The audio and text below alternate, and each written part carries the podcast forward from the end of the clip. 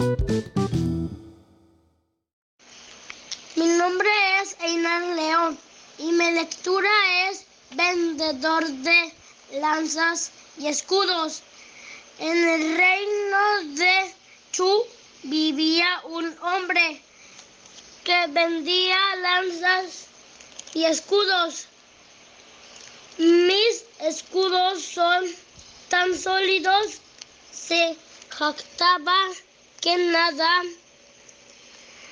puede traspasarlos.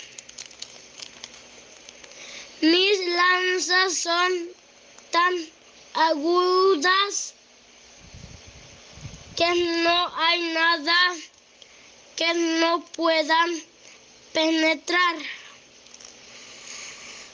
¿Qué sucedería si una de tus lanzas chocara con uno de tus escudos? Le preguntaron. El vendedor no supo qué decir.